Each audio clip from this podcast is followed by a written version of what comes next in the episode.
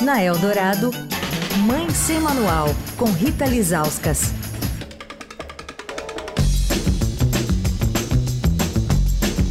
A primeira coluna de 2023, ela está de volta no dia do aniversário da rádio. Rita Lizauskas, oi Rita! Oi, Emanuel, olá, ouvintes. Feliz aniversário para Eldorado, essa rádio maravilhosa que tem os melhores ouvintes, os melhores colegas, o melhor chefe. e feliz ano novo para todo mundo. É isso. Você está falando aí de frente para um mar ou você já está de volta à labuta? Não, não, já estou aqui na ZN, olhando a chuva lá fora, o tempo tá feio. Ai, que demais. Ah, quer contar alguma coisa da sua relação com a Rádio Eldorado, Rita? Já que a gente está nesse clima de festa, de aniversário de 65 anos, você está aqui com a gente já um, um tempo considerável, não é, Rita? É, eu tava pensando, acho que faz uns cinco ou seis anos. E ai, tem que falar da rádio, mas não pode chorar, né? a, a Rádio Eldorado, ela é, um, é uma forma de conexão, é, eu tenho a impressão das, das pessoas mais legais, assim, sabe? Toda vez que, é, que alguém fala é, sobre a rádio, fala, poxa, só na Eldorado toca tal música, só na Eldorado a gente é, conhece música de fulano, música de ciclano. Então, assim, parece que a gente está é, é, ali ligado meio que numa cultura é, é, de pessoas que curtem as mesmas coisas, né? E, e, a gente sempre comenta, né, Manel, quando a gente fala com ouvinte, a gente fala, ah, esse aí é melhor ouvinte. é, parece que tem um, parece que tem ali um, um selinho, né, de, de, de, pessoas legais que escutam a gente. Então, poxa, é um super prazer. Eu conheci muita gente legal, tanto na, na rádio, né, que como eu disse, é como se fosse uma família, mas também ouvintes, assim, que de repente você conhece na vida por conta da rádio. Né? Eu já fiz trabalhos por conta de Eldorado, de gente que gostou de mim porque ouve a rádio, conheci um monte de gente através da rádio. Então, assim, só só as melhores recordações, eu me sinto super em casa e a gente conseguiu se manter conectado com todo mundo, me, mesmo com a pandemia, né, Mané? Mesmo as, a gente ficar é, tanto tempo sem conseguir se ver, né? A gente sempre é, manteve essa ligação que a gente tem, né? É isso, tem total razão. E legal você falar, é, eu, eu, quando você falava sobre os ouvintes, uh, e o melhor ouvinte, né? Sobre esse clube, é uma espécie de clube, né? Quase, eu comparo que os nossos ouvintes é quase como a mesma paixão de um torcedor para um clube de futebol, assim, é uma coisa é, muito apaixonada. Verdade. E eu não sei quem inventou Melhores Ouvintes, o slogan aqui da Eldorado, mas eu não, falo, nossa, é um slogan não tem que... Essa, não tem esse rastreamento? Eu preciso fazer esse rastreamento, não saberia dar o crédito agora. Uhum. Mas eu falo, puxa, isso precisaria ser estudado pela publicidade, porque é um slogan muito genial, né? Que mira a coisa pro... Pra, não para a gente não está é, é, jogando confete para a gente, mas para aquilo que é o essencial da nossa, da nossa vida, né? A gente vira para quem a gente atende, né? Para quem deve ser é, contemplado. Eu acho muito muito bonito esse slogan, assim, é uma, uma lição. E, e e são pessoas muito legais, assim. Eu conheci eh, a minha professora de espanhol, ela adora Eldorado. Então, por exemplo, ela fala para mim, ela me manda um WhatsApp falando: Rita, o Igor Miller colocou uma música do Bob Marley e falou que você adora essa música. Eu falei assim. Cara, eu falei para ela, Isis, é mentira. o Igor Miller adora ficar falando essas coisas de mim no ar, fazendo piadinha, etc. E, tal. e aí, a própria Isis, a minha professora, estava é, falando da Roberta, né? Daquela coisa do telefone aberto. É verdade. Ela fala assim: tem um filtro, assim, porque todo mundo que atende. É, é muito legal e, e deixar o telefone aberto é uma coisa arriscada, né? A gente sabe. Sim. E aí ela falou: Ah, eu tenho certeza que tem várias pessoas. A, a, a, a Roberta já falou de um tal de Moa. Ele deve ficar conversando com todas as pessoas e fazendo. Eu falei: Olha, Isis, a rádio é muito enxuta. Então, assim, eu aposto que o moço atende, pergunta qual vai ser a música que você vai pedir, vai lá correndo para programar essa música. Não tem. Os nossos ouvintes são realmente legais. Não é que são. a gente faz ali um, um né? Uma peneira para ver quem vai entrar no ar e quem não vai. Né? As pessoas que ligam para Roberta Martinelli do Som Apino, no telefone aberto, são realmente legais. Então, assim, é uma coisa arriscada, mas que sempre deu certo, né, Mané? Você tem toda a razão. Foi legal você puxar isso, porque esse é um claro exemplo de que talvez em qualquer outra emissora de rádio ou televisão é, se, se, constituiria todo um departamento para conseguir fazer essa filtragem. A gente, Com segurança, né? a gente nunca fez e nunca vai fazer, porque a gente tem a plena segurança daqueles que entram aqui no ar, de que gostam da rádio, que se envolvem com a rádio. É uma relação muito especial e, e surpreendente, assim. É, a, a Roberta atende mesmo na. conhece a pessoa na hora, não tem nenhuma pré-produção, ó, você vai falar com tal pessoa que é assim, assada, ela vai falar sobre, não tem nada, é, zero. Ela tinha é no risco. tinha um departamento ali para fazer essa filtragem para dar tão certo. Eu falei, olha, Isis, eu acho que não. Eu tenho quase certeza que é no, no amor. Não, e esse mistério é, é, incrível de acompanhar. Eu falo que eu ouço o telefone aberto, faz isso pra Roberto. Eu, falo, eu ouço o telefone aberto, parece que eu tô vendo o Corinthians na final de campeonato, assim, né? Porque, claro, eu também sempre fico com medinho, ainda mais como chefe, né? Então, eu vou ouvindo falar, ainda mais, Deus. Não, ainda mais agora que a gente expôs todo o risco aqui no ar, né?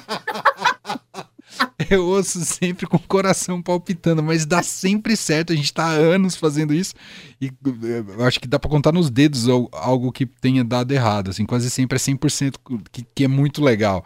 Então isso é impressionante, é a prova de, de, de que são efetivamente os melhores ouvintes. Muito legal. Bom, começando então o novo ano, Mãe Sem Manual tá todas as quartas ao vivo aqui com a Rita Lizauskas, também aqui na nossa programação com os boletins ao longo dos dias.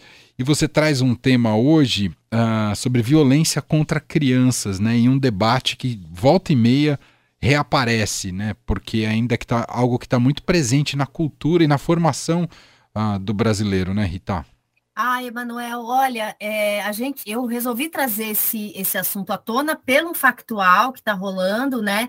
Eu vi essas imagens no, no domingo. Né? Hoje em dia todo mundo tem smartphone, então a gente vê né, como se cada um fosse repórter ali, acaba filmando e divulgando, mas eu, eu fiquei tão chocada quando eu cliquei naquelas imagens na, no Twitter e assisti aquelas cenas que eu falei assim, caramba, é, é, é, imaginar, é inimaginável que isso ainda exista, né? O que, que aconteceu? Estava todo mundo ali na praia de Itapuã, famosa praia de Itapuã em Salvador, é, e aí duas crianças, uma, uma menina de 7 e de 10 anos, fizeram aquela coisa que né, todo, todo pai e mãe que vai com o filho para a praia teme, né? Que é sumir. né? Então, assim, imagina a praia, a praia de domingo, é, não sei se elas entraram no mar e depois não conseguiram voltar para a barraca, enfim, só sei que elas sumiram. E aí a imagem nem era, não, nem, nem parece que foi uma imagem feita por conta da violência. Mas sabe aquela coisa da câmera ligada? E aí as meninas se aproximam ali da, da barraca que está em frente de quem está filmando, né? Essas, essas duas meninas. E esse pai começa a bater nessas meninas com uma violência tão grande, eu fiquei tão abismada é, com aquilo, é, que depois eu fui buscar esse link e eu acho que derrubaram, eu acho que, as, que a grande imprensa não publicou, porque são realmente Imagens assim muito chocantes e muito violentas e que assim a gente sabe que hoje em dia rede social você eh, se você compartilha uma imagem dessa vai marcar a vida dessas duas meninas não só pela violência mas sim pela exposição né? Sim. De, de imagem que pode ficar a vida inteira na internet né? Então eu vi que depois esse, esse sinal caiu ainda bem eu só vi uma vez foi suficiente para ficar assim mal fisicamente. E ele começa a bater nessas meninas com chinelo, e bate nas costas e derruba uma na, uma na areia, e depois vai e bate na outra, assim, uma coisa horrorosa. Enfim, essas imagens, obviamente, viralizaram, né? É, e esse pai é, acabou. É, é a, é, a repercussão foi tão grande que ele acabou é, ficando. Ele está foragido, ninguém sabe onde ele está. Né? E aí ele gravou um vídeo é, para falar que errou, para falar que não é um monstro. E eu não estou aqui para né, apontar dedo para ninguém. Enfim, a gente vai falar só sobre, é, so, não desse caso pontual, mas sim o caso de como muitas famílias ainda acreditam é que, que violência é uma forma de educar, né? E ele fala nesse vídeo que eu também que eu não assisti, eu só vi a transcrição do vídeo numa, numa reportagem da revista Crescer é que ele fala que é, eu bati nos meus filhos, mas foi na intenção de educar, ele fala. Aí ele fala, eu poderia ter conversado, eu poderia ter feito de outra forma, eu errei por amor, porque eu pensei que a minha filha estava morta. Ele disse, né? Porque como eu disse, ele achou que as meninas é, é, tinham né, sumido, aquele desespero que a gente sabe qual é, né? E ele Sim. fala: por mais que as imagens sejam fortes, as minhas filhas estão aqui, elas não têm hematoma, elas não têm uma marca, ele fala, né? Aí eu fiquei pensando, física, né? Uhum. Porque emocional, ele, ele não tem como reconhecer, ele não está reconhecendo. Aí ele fala que ele bateu demais, que ele pede perdão, que ele bateu por amor, que ele ama a família, que ele não é um monstro, é, e, e, etc e tal.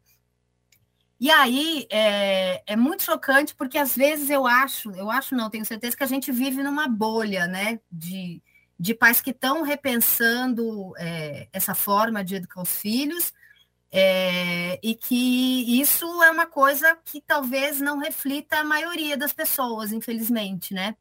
E aí eu queria só lembrar que não é mais uma, uma escolha, entre aspas, você bater num filho, né? Já existe uma lei desde 2014, que foi batizada como Lei da Palmada, Lei Menino Bernardo, tem vários nomes, é que proíbe o uso de castigo físico de tratamento cruel contra menor de idade. Então, assim, não é mais uma opinião, ah, eu posso bater no meu filho, educa, não é.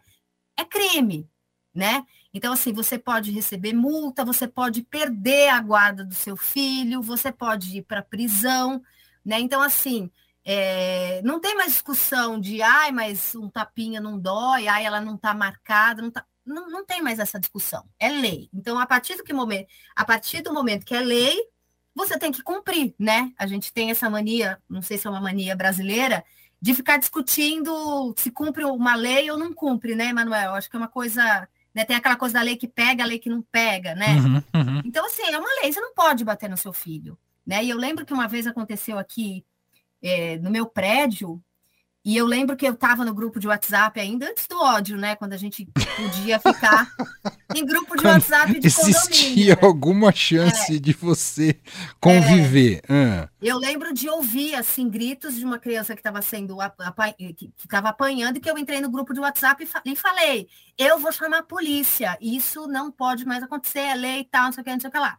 Né? Então, assim, é uma coisa que ainda não pegou para muitos pais e assim, e é, engraça, é engraçado não, porque não tem nada engraçado nisso, mas assim, de ainda haver uma percepção, embora existam muitas pesquisas sobre, os psicólogos já falam sobre isso, de que você está educando um filho batendo. Né? Ele fala assim: eu achei que ela tinha morrido, eu precisava mostrar para ela que ela não podia é, sair de perto da gente.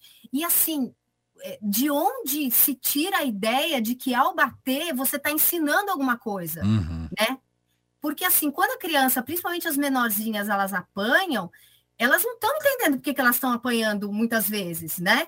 É, então, assim, se a menina sumiu, o que, que ele tinha que pegar? Mostrar que ele estava desesperado, pegar elas no canto e falar: vocês podiam ter sumido, eu podia não ver vocês nunca mais, isso não pode acontecer, né? Isso é, teria um efeito muito mais educativo para essas meninas que sumiram, né? Porque são crianças e porque essas coisas acontecem, né?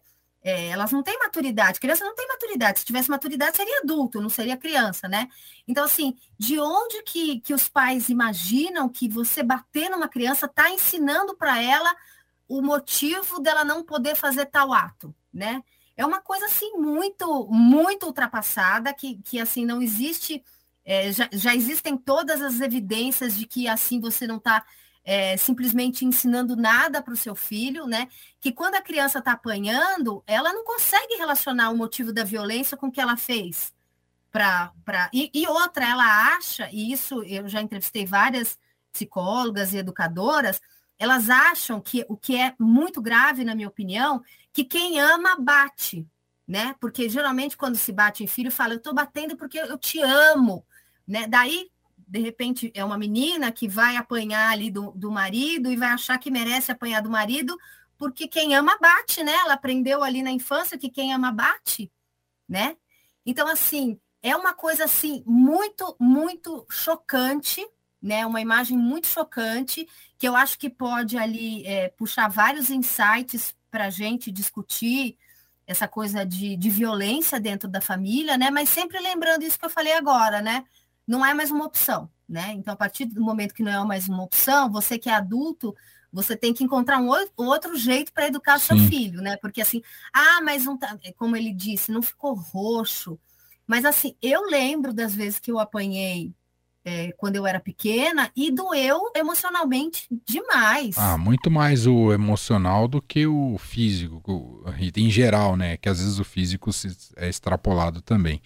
Mas Sim, marca porque daí muito aquela emocional. pessoa que você confia, Sim. né? Que é o seu pai, que é a sua mãe, a pessoa que você confia, ela vai lá, te agride, você se sente traído, você se sente né? Por que, que eu fiz para merecer esse tipo de coisa, sendo que ninguém é. merece ser agredido? E outra coisa que é a, a, normalização, né? Se você encontra na rua um adulto batendo num idoso, a primeira coisa que você vai fazer é o quê? Eu, eu faria, né? Eu acho que a maioria de nós faríamos, né? Você vai lá e, e fala: peraí, o que está acontecendo? Separa. Quando acontece isso com uma criança, Manuel, nas imagens você vê que tem gente filmando, né? A gente ninguém faz nada. Imagens. Ninguém faz nada. Então, assim, por que, que bater numa criança essa imagem normalizada? E se você bater num idoso, numa mulher, as pessoas se metem ali? Por que, que as pessoas acham que uma criança é propriedade dos pais, então ele pode é. bater naquela criança, né? Então, assim, eu acho que é uma discussão que está que tá posta, que eu achava ingenuamente que estava superada, mas que não tá, né? Não, não tá. Inclusive, é tão importante colocar isso sempre em pauta, porque se a gente for pensar, Rita, é muito próximo ainda ah, em todas as famílias ah, essa cultura ah, de, de, que bater faz, fazia parte da educação. Ah, é, você acabou de citar casos da sua família, eu posso citar meu caso, ah, mas enfim, a gente sabe que nossas gerações já vieram de outras gerações em que isso era normalizado. A quebra é muito recente da ideia de que não, não se deve bater em crianças como forma de educá-las, né? É muito recente. Então, evidentemente que não foi absorvido e ainda é uma luta, uma, uma questão que precisa dialogar muito e ter um entendimento mais amplo, Rita. E você sabe que, é, o que, que o meu pai, que deve estar até ouvindo, porque semana passada ele falou para mim: o que, que acontece que você não está no Mãe Sem Manual? Eu falei, pai, eu tô de folga. Adoro ouvintes que cobram os próprios é. colunistas. é igual a, a, mãe da Beatriz Bula fala: você não vai entrar hoje? Ela é, é tipo minha segunda chefe.